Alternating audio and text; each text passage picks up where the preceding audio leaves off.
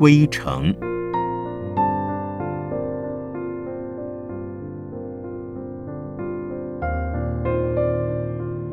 圣严法师著。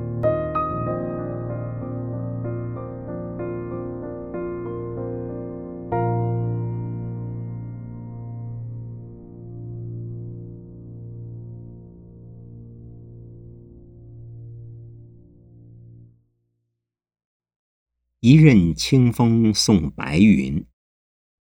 圣言老人自述。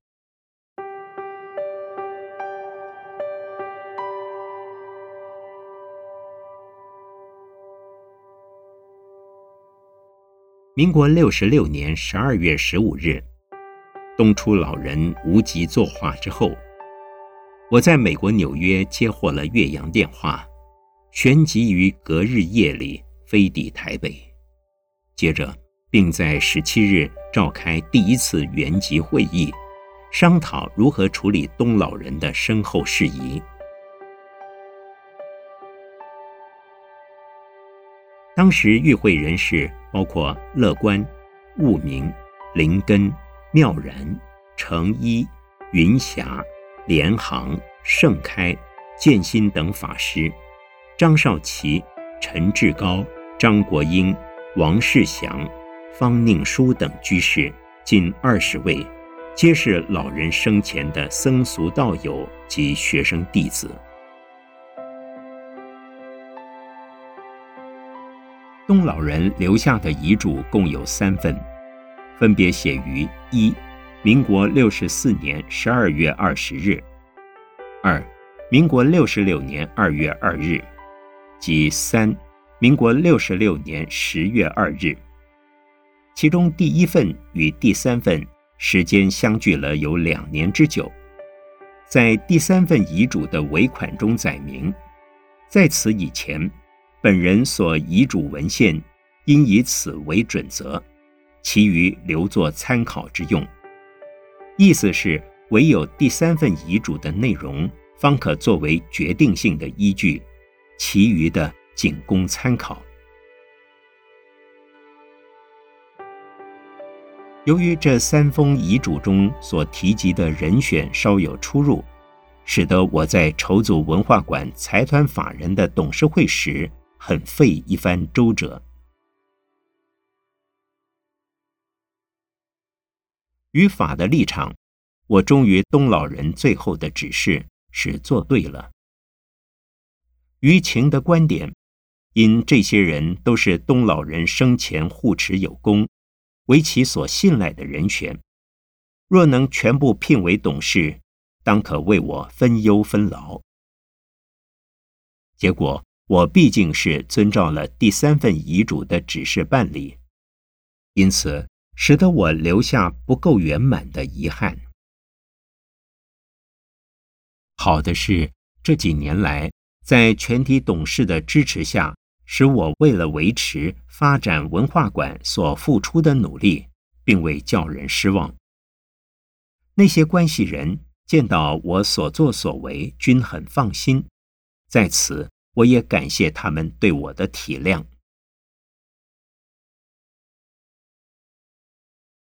民国六十七年三月份，在准备妥了法人登记的各项手续之后，召开了第一次。中华佛教文化馆董事会成立会，会中我被选为财团法人董事长，兼任馆长。至四月二十九日再度赴美之时为止，已完成的下列几桩事：一、文化馆财团法人已经组成，并经法院公告完成了法定程序；二、建新。定心两位尼师是东老人一再交代要照顾的文化馆原有注重，均被请为监院。三，东老人的子孙都列入财团法人的成员。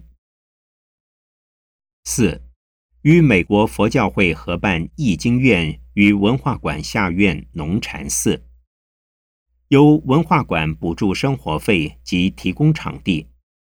薪水和办公费用则由美国佛教会支出。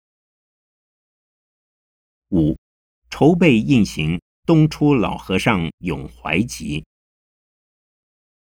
六、为文化馆成立了两个护法团体，一是徐范五妹居士领导的慈善放生会，一是郭正顺老居士领导的观音消灾会。这些工作均是在东老人圆寂以后，短短的一百多天之内陆续完成的。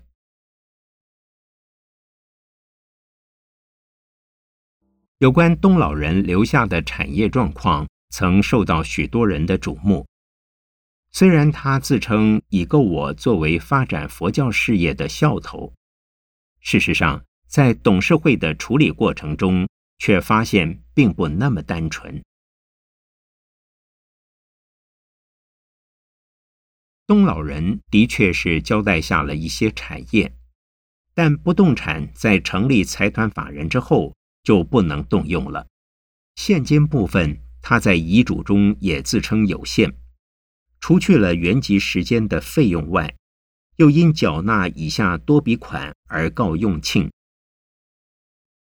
一、老人在生之日未能办好法人登记，以其个人遗产捐助变更为财团法人名下时，必须照章苛征遗赠税；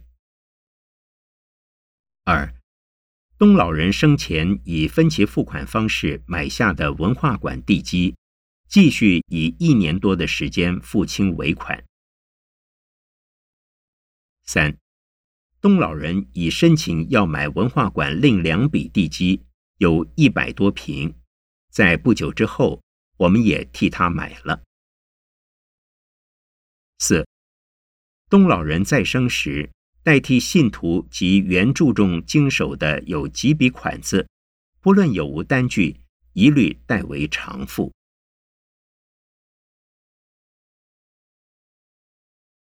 这绝非东老人始料所及的，也无形中变成了我的负荷。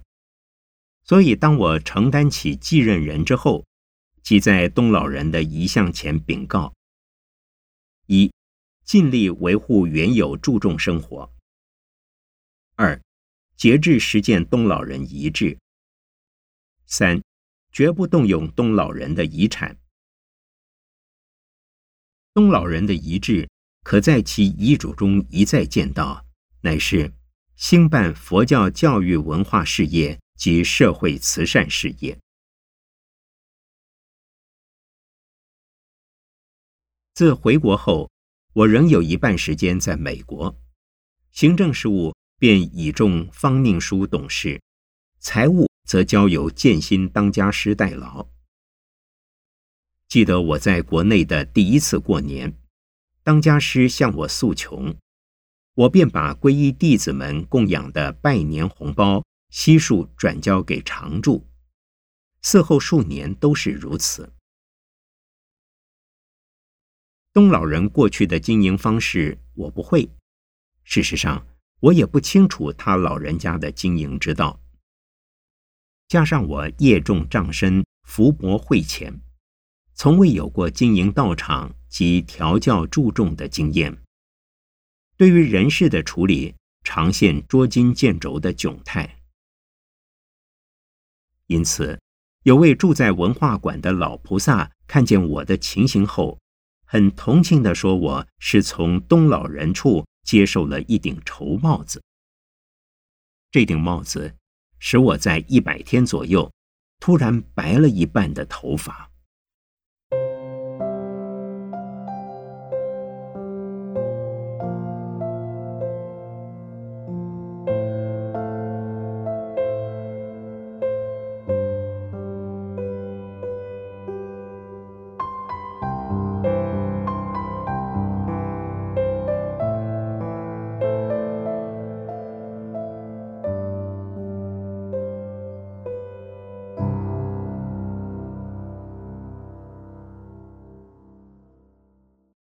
根据东老人遗嘱所列，财团法人的目的事业已经做和正在做的有如下各项：文化事业有四项。一，东老人生前便勤于写作，并从事影印《大藏经》等出版事业。民国六十九年，我们正式成立了东出出版社，法古文化前身。除了出版文化馆原有的书籍外，主要是我的著作，至今已出版了四十多种，并继续出版新书中。二，人生杂志在停刊了二十一年后，于民国七十一年八月。以小型报纸形式复刊，最初是季刊，第二期改为双月刊，十三期以后至今已是三十四期，一直维持月刊的形式。发行量从最初的几千份增加至目前的一万多份，订户约占其中一千多户，因此。经费来源主要是靠主动捐募及读者发心捐赠注印。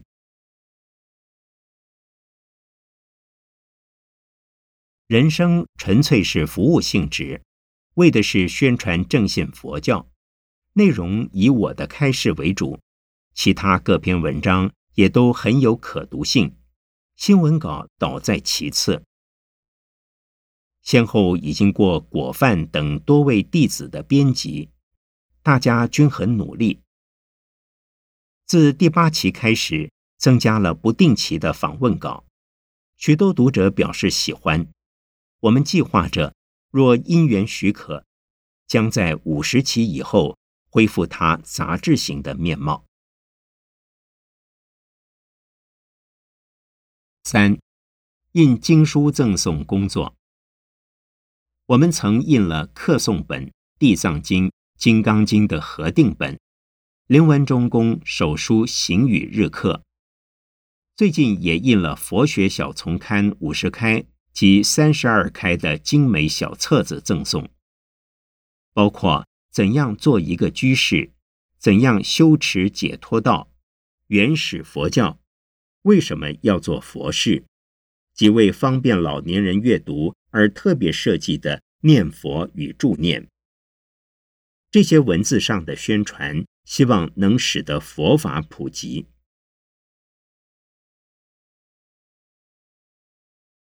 四，东出老人全集，将东老人的遗作整理精教，即为精装本二十五开的一大册，现已出至六册。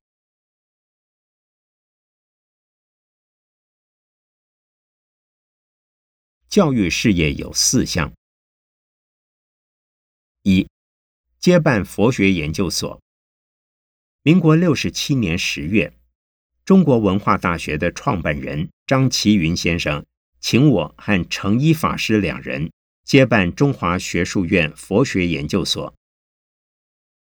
最初是研究机构，聘请了正在国内外各大学或佛学院教书。及学有专长的僧俗佛教学者，作为我们的研究员，每年出版一期《华冈佛学学报》，受到海内外学术界非常高的评价。民国六十九年起发展为教育机构，每年招收五至十名已经大学毕业的僧俗研究生，给予硕士课程的训练，三年为期。以研读中国佛学为主，印度佛学为辅。同时，特别注重梵文、藏文、巴利文、日文、英文等语文教育。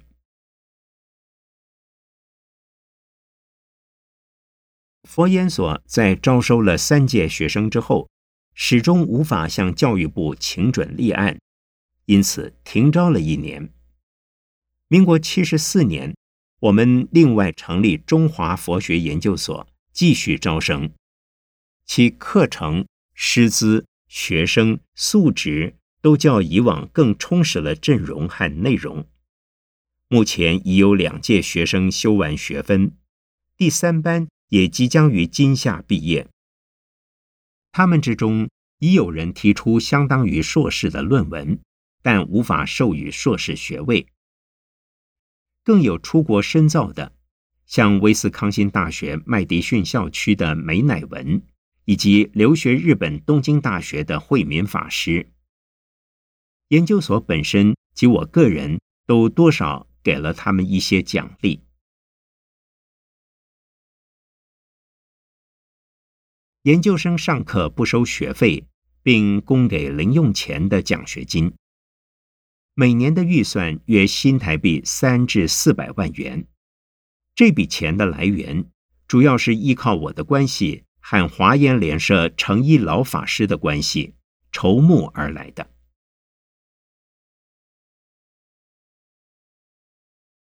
二，三学研修院，民国六十八年，美国佛教会驻台译经院为了多种因缘而停办，遂以译经员。和几个参加我在国内主持第一次禅期的年轻学生为成员，共十名，借农禅寺而成立了三学研修院，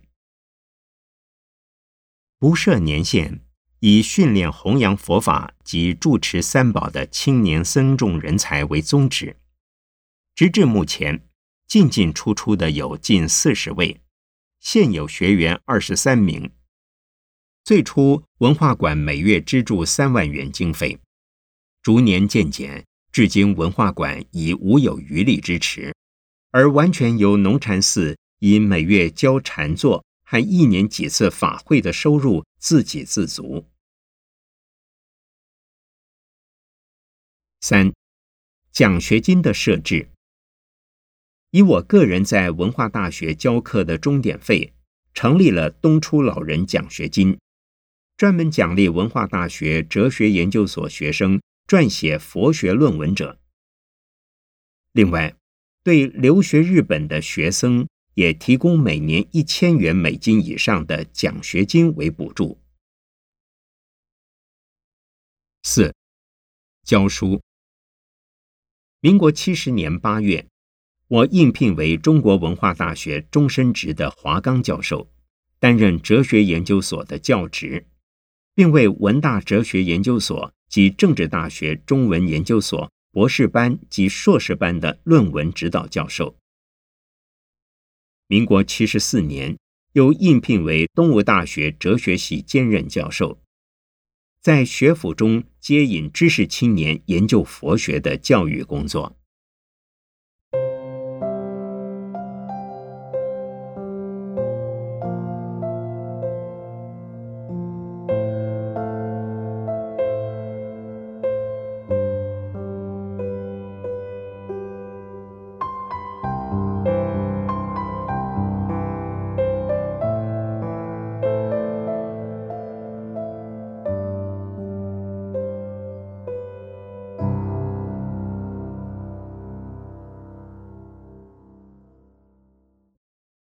慈济事业，东老人在世的时候，早已举办北投地区的冬令救济。现在我们更扩大到台北县市的几个老人院、教养院、育幼院和精神病院。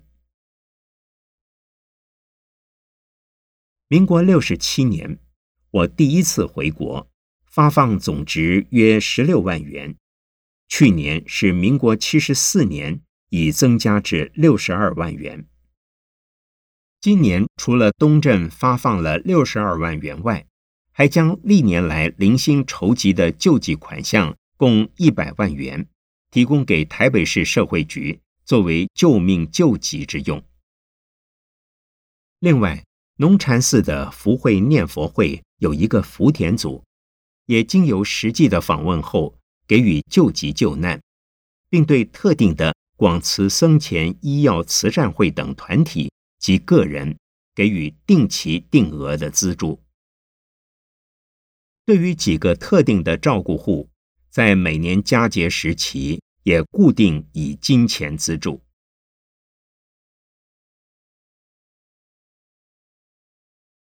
法会除了文化馆定期的地藏法会及年忏外，最初一年有四次禅期，后来减为两次，目前是两次禅期，两次佛期。禅期限定人数三十名，因常住众逐渐增加，又扩展为五十名。佛期一为清明佛期，一为弥陀佛期，每次总有两三百人。我们的物质条件非常简陋，主要是提供大众的修行道场及修行方法，因此便用四句话来勉励我们自己。没有琉璃飞瓦的建筑，没有盘龙雕壁的殿堂，我们只有赤诚的愿心，奉献给你修行的家园。这四句话是农禅寺常住众唱出的，因为他们的感受上是如此。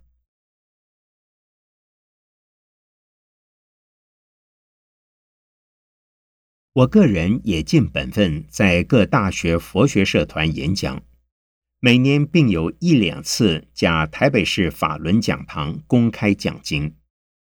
去年才移来农禅寺，国父纪念馆曾讲出两次，高雄、台南、台中、嘉义、新竹、中立、花莲等各地，也经常有政府机关或民间团体。邀我做学术或通俗性的演讲，听讲的人多至两三千人，少则数百人。有些训练机构，像电信局；政党机关，像市党部；民间社团，如狮子会、福伦社、青商会等单位，若请到我，只要有空，我都会去。这几年来。在体力、脑力上支出很大，又缺乏时间好好休养，因此感觉越来越衰老。农禅寺有一个般若禅坐会及一个福会念佛会。禅坐会是民国六十八年成立的，主要是提供给曾在文化馆及农禅寺打过禅期的人。每星期都有打坐共修的机会，参加者总有几十人到百来人。对于禅的开示，即使未打过禅期的人，听起来也有一番受用。根据禅坐会的基础，而有般若禅坐会的筹组。念佛会成立于民国七十一年。那是一些人自觉不适合打坐参禅，但他们也很喜欢农禅寺，因此我们便提出念佛法门，借以接引根性不同的人。念佛和禅本不相抵触，从宋以后更有合流的迹象。农禅寺两方面同时并进，情况也越来越好。念佛会开始只二十来人，现已有两百八十多人。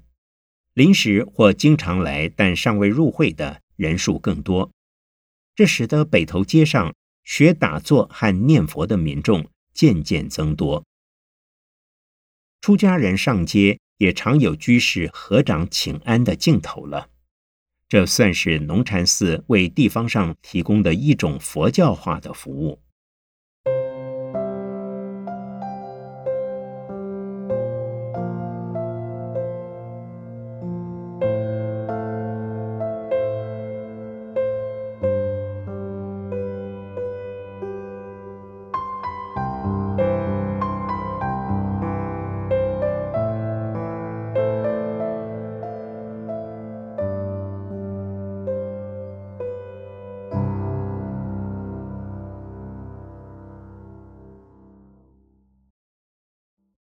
建筑文化馆本身在东老人省吃俭用的开创下，已有不到两百平的平房。因受地形限制，房子建得不规则也不实用，所以东老人一直盼望着将它卖掉，另找山坡地建新道场。在民国六十六年二月的第二份遗嘱中，便如此说：“代迁新址，以山坡地为宜，隔绝尘世为要，再议兴学办法。”但找地不简单，从他老人家到我现在都没找到。尤其文化馆是台北市的财团法人，依法不能迁出市区另建。因此，在民国七十一年，我们便与商人议谈，签订就原地合建的条约。民国七十三年正式建筑。我们只提供土地。并且还以无息贷款的方式向商人借了一千多万元，购买附近机灵地，增加建筑面积，但仍然比照合约四六分的分配法，分到了增购地的权利。这固然是因为我们有优先购买权的关系，但建筑商汉生公司的笃信三宝也是重要的原因。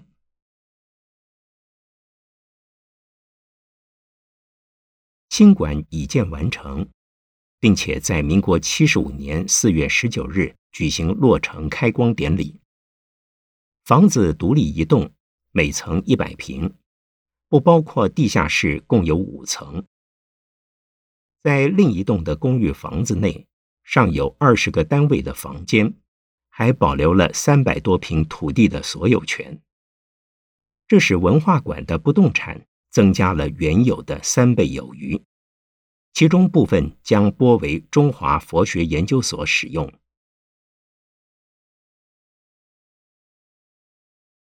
农禅寺原来只有两层，加起来约一百平，本为农舍的建筑。当注重逐年增加了，由文化馆的合建商人义务替我们搭建一些铁架棚子。又由善信乐助增搭了一些现在像鸽笼式的寮房，可住二十多人。佛期之中，大殿能容纳两百人，全寺并可留宿一百多人。道场虽十分简陋，来的人都还相当喜欢。这虽是临时的，又有什么不是临时的呢？能使用便好。不过，如果我还不死，也不遁走，还需准备另外地方安住大众嘞。新馆落成以后，电梯、佛像、家具各方面添置都需要钱，而文化馆及农禅寺，从原有的五人到现在已增至三十多人，本身既没有固定的收入做经济基础。教育、文化及出版事业又不断在做，当然维持的十分辛苦。好在建新当家师非常节俭，他节流，我开源，共相努力下，仍可撑持下来。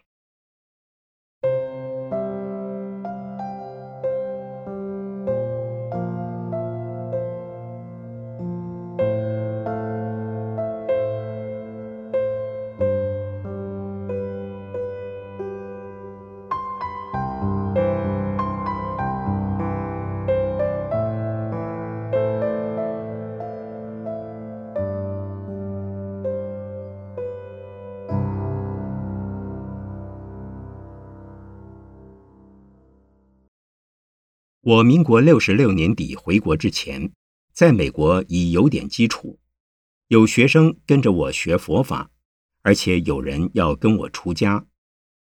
因此，除了在台湾进行文化馆的维持与发展外，在美国也同时进行另一道场的开创，那便是民国六十八年在美国纽约创建的东出禅寺。最初身上只有七百元美金，沈家珍先生、任俊法师、应太太在经济上面多少帮了些忙。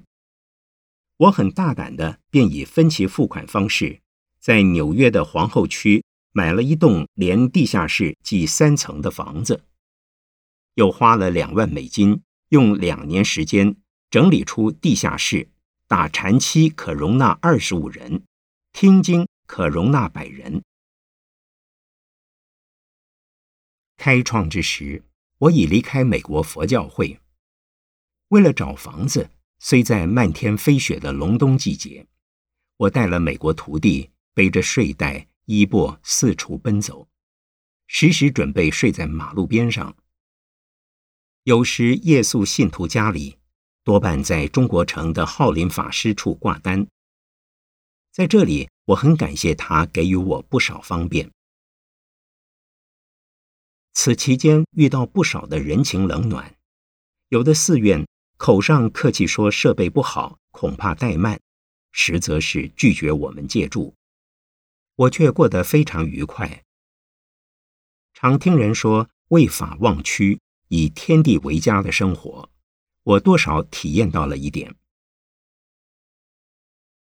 那时，由于美国及中国弟子们苦苦哀求我不要抛弃他们，我带着他们从赤手空拳发展到今天这程度，乃是不可为而为的情形下走过来的。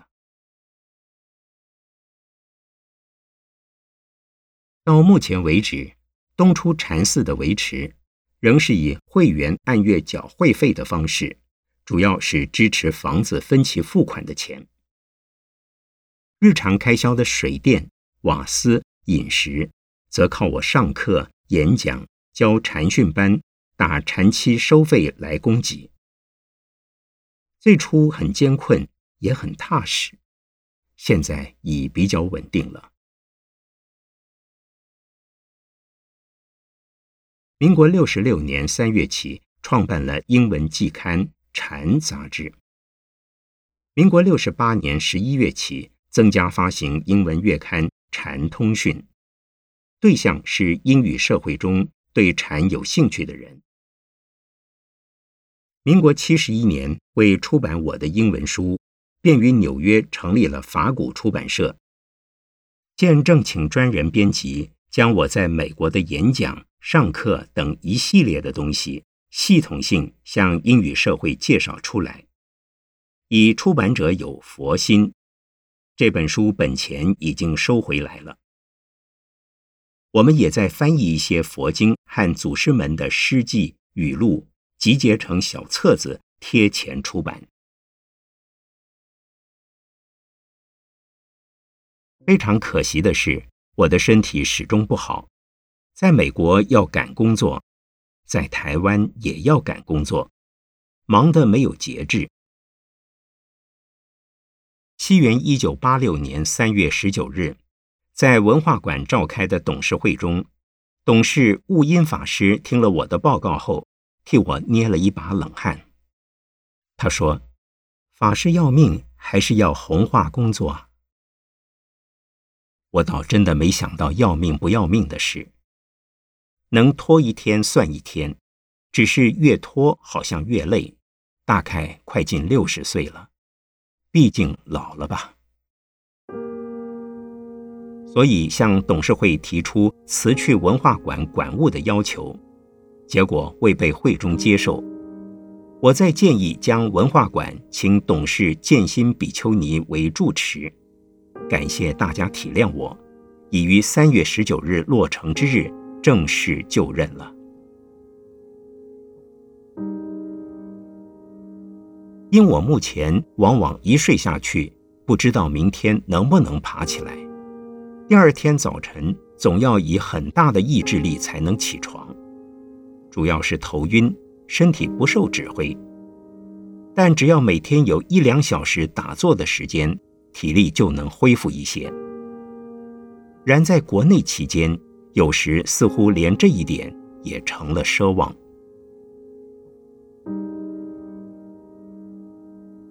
有段时间到了美国就不想回来台湾，但一回到台湾，又以为台湾才是我埋身葬骨之地。既有人希望我在美国，也有人希望我在台湾，而我个人的力量实微不足道，众生的业力不可思议。世间的因缘不可思议，我只希望随缘消旧业，随缘结净缘，如此而已。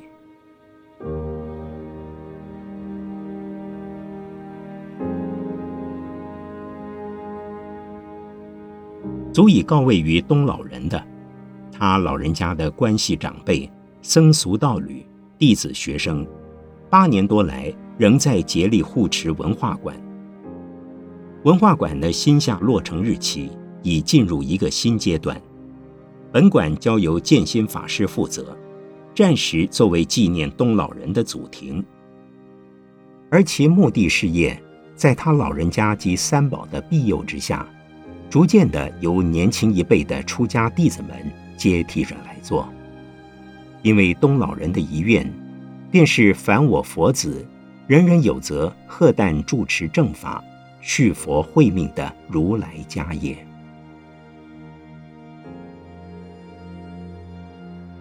四月二十二日，我与祖庭及农禅寺的同修，特地去日月潭畔的鱼池乡探望师弟盛开法师，见其道场庄严，出家弟子数十人，威仪整齐，素质优秀，又是另一件可畏之事。